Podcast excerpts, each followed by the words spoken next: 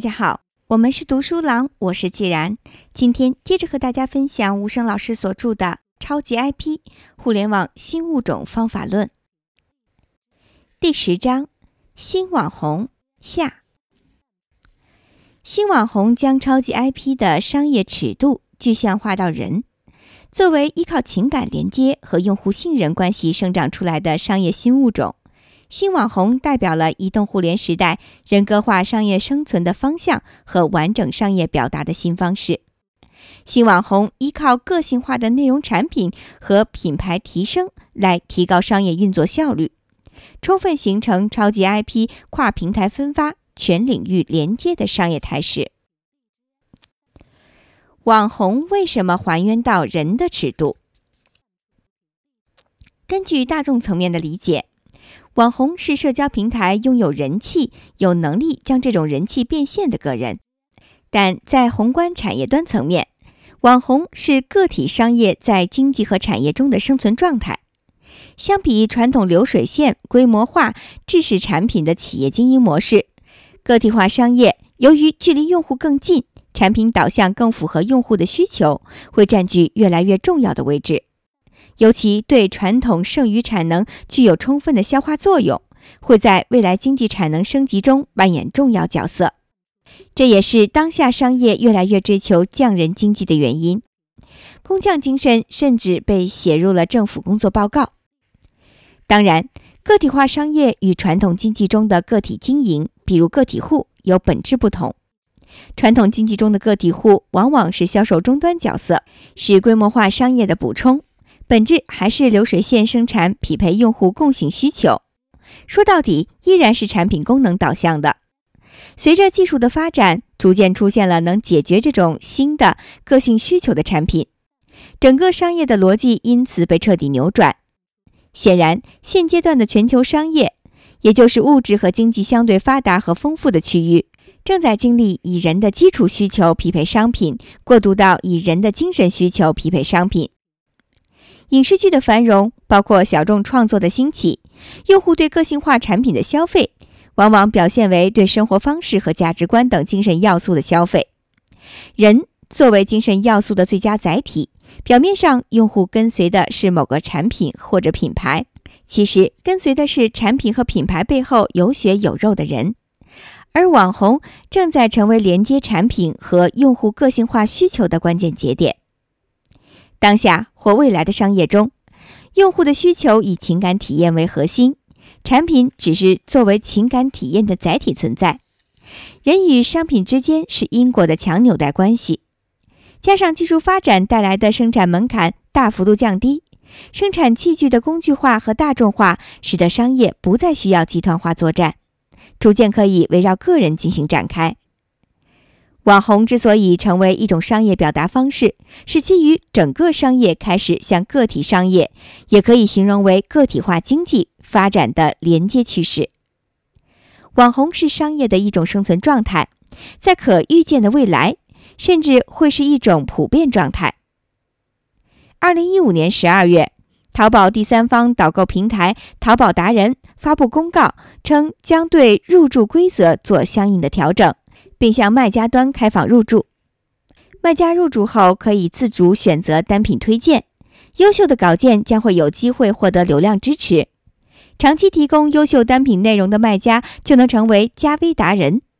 加微后意味着卖家将获得更多的官方支持。这一规则的变化调整意味着淘宝将大力扶持网红经济，为网红提供更多的孵化设施。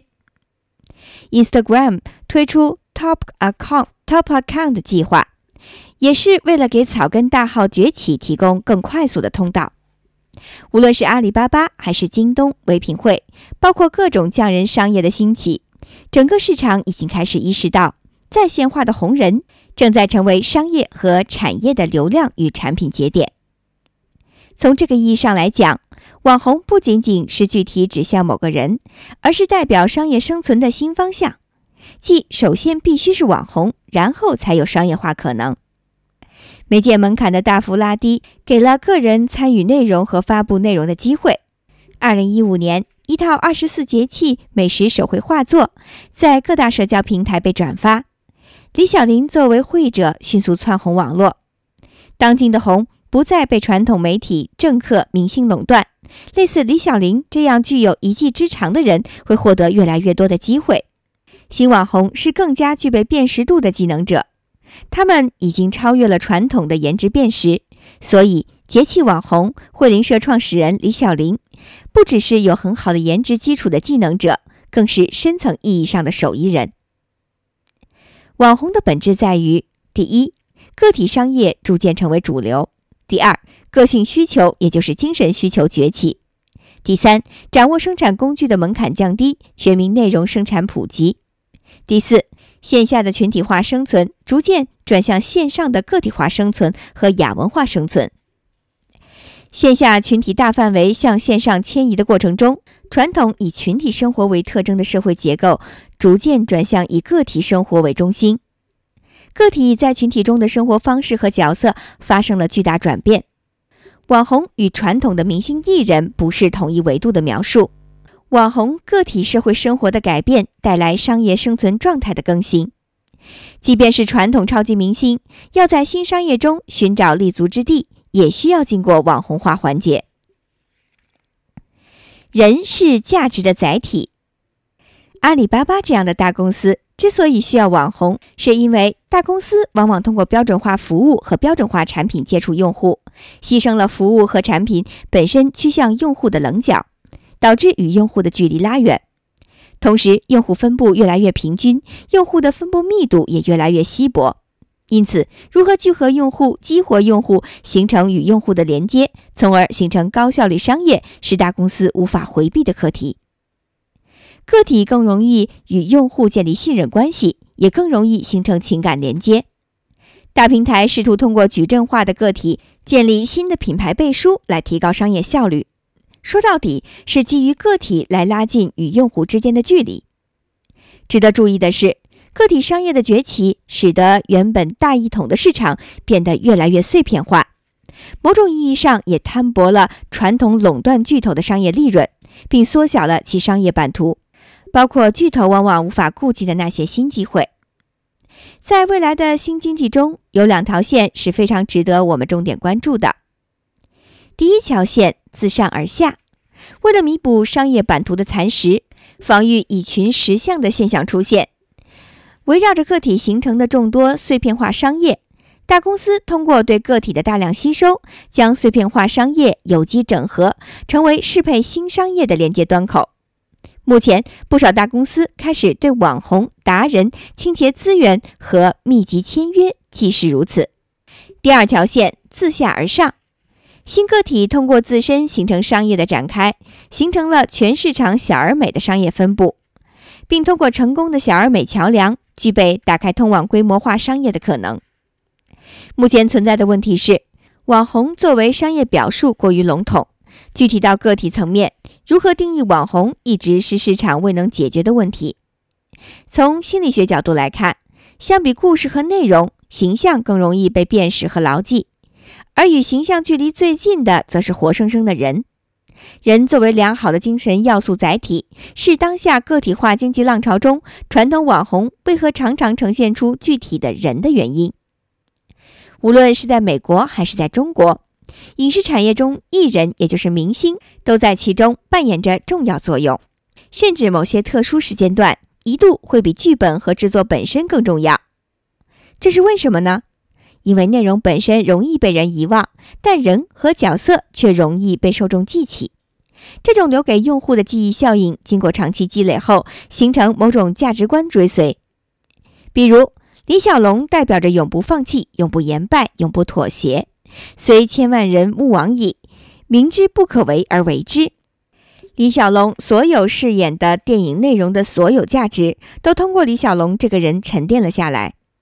在国内。华谊、博纳、光线等曾经通过高成本的内容投入，或演艺经纪公司通过系统推广和营销，才能捧红商业个体或明星。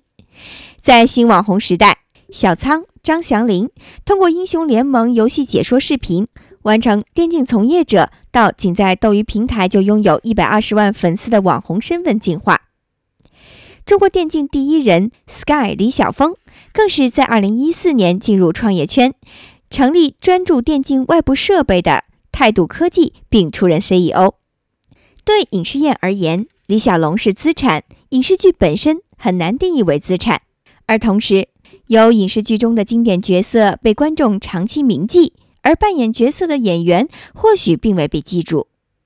这方面看，那些经典角色是资产，而影视剧本身并没有形成资产。这也是经历了几十年还能不停启动那些四十年代创作的英雄角色的原因。宽泛来说，明星和影视剧中的角色没有本质区别。如果将影视明星，也就是红人，和剧中的角色都视为一种形象或者形象所承载的符号，那么很容易理解红人经济为什么在当下成为炙手可热的商业模式。限于技术原因，相比于无法走出剧中世界背景的角色而言，现实中的人与用户更具交互性，其人格化特征也更容易被用户认可。但我们可以这么理解：不管现实中的明星还是剧中角色，都属于魅力人格体的资产化和商业化。因此，目前商业更容易认为网红是现实中人，而不是二次元虚拟人物。说明现阶段的网红市场对网红的认知还非常局限。再回过来看网红现象，如果将 Papi 酱的内容打法视为本色出演，那么 Papi 酱的轻内容打法，也就是个性化短视频，本质上与一部电影捧红一个或几个角色并没有什么区别，只不过前者是花了几千元钱的成本，做了后者一部电影用几千万、几个亿捧红剧中角色的工作。难道是轻内容打法可行，重内容也就是影视剧吃力不讨好吗？不是，媒介自由化给内容产业带来的最大改变是用户对个性化表达和个性化的需求，正好被匹配了个人化内容创作注重创意和个性化的特点。这是电影这种流水线化的制作，且试图迎合大众用户而不是窄众的价值取向所无法完成的。而这恰恰是未来网红的机会。Talking Data 二零一五年移动社交行业应用报告数据表示，短视频用户数同比增长百分之四百。对的平台总会成就对的人。单纯的网红没有意义，那么商业层面的网红是什么呢？包括以下三个因素：第一，符号化、形象化；第二，价值观承载。第三，不一定是三次元的人，可以是剧中的角色，也可以是虚拟形象。可以说，网红之所以成为这个机会的重要突破口，是利用了影视产业原本的商业策略，内容传播形成的用户围观效应，但规避了影视产业本身的风险，也就是高成本、低成功率。加上人格化形象所承载的价值观，通过元素化可以形成跨媒介转移、跨平台分发与全领域的商业连接。超级 IP 方法论，如何理解网红形象呢？不能局限于具体的人和现实中的人。网红的本质是价值观、生活方式等精神层面形成用户追随的表达形式。而形象化符号作为最佳的精神要素载体，是当下大量个体走向网红化的原因。网红是精神要素的形象载体上的表达，内核是通过长期精神体验养成的形象与用户之间的信任关系。网红经济则是基于这种信任连接和信任关系建立起来的商业新物种。由于市场对于网红的定义仍过于陈旧。我们姑且将这种通过形象进行精神表达形成的用户围观和参与效应称为新网红现象。所以，李宇春、Angelababy 是网红，王思聪、罗振宇是网红，石榴婆张大奕是网红，PewDiePie 小仓是网红，初音未来洛天依是网红，梁宏达徐小平是网红。无论现实亦或虚拟，三次元亦或二次元，设计师还是画家。他们都是新网红，新网红更侧重于在商业端的作用。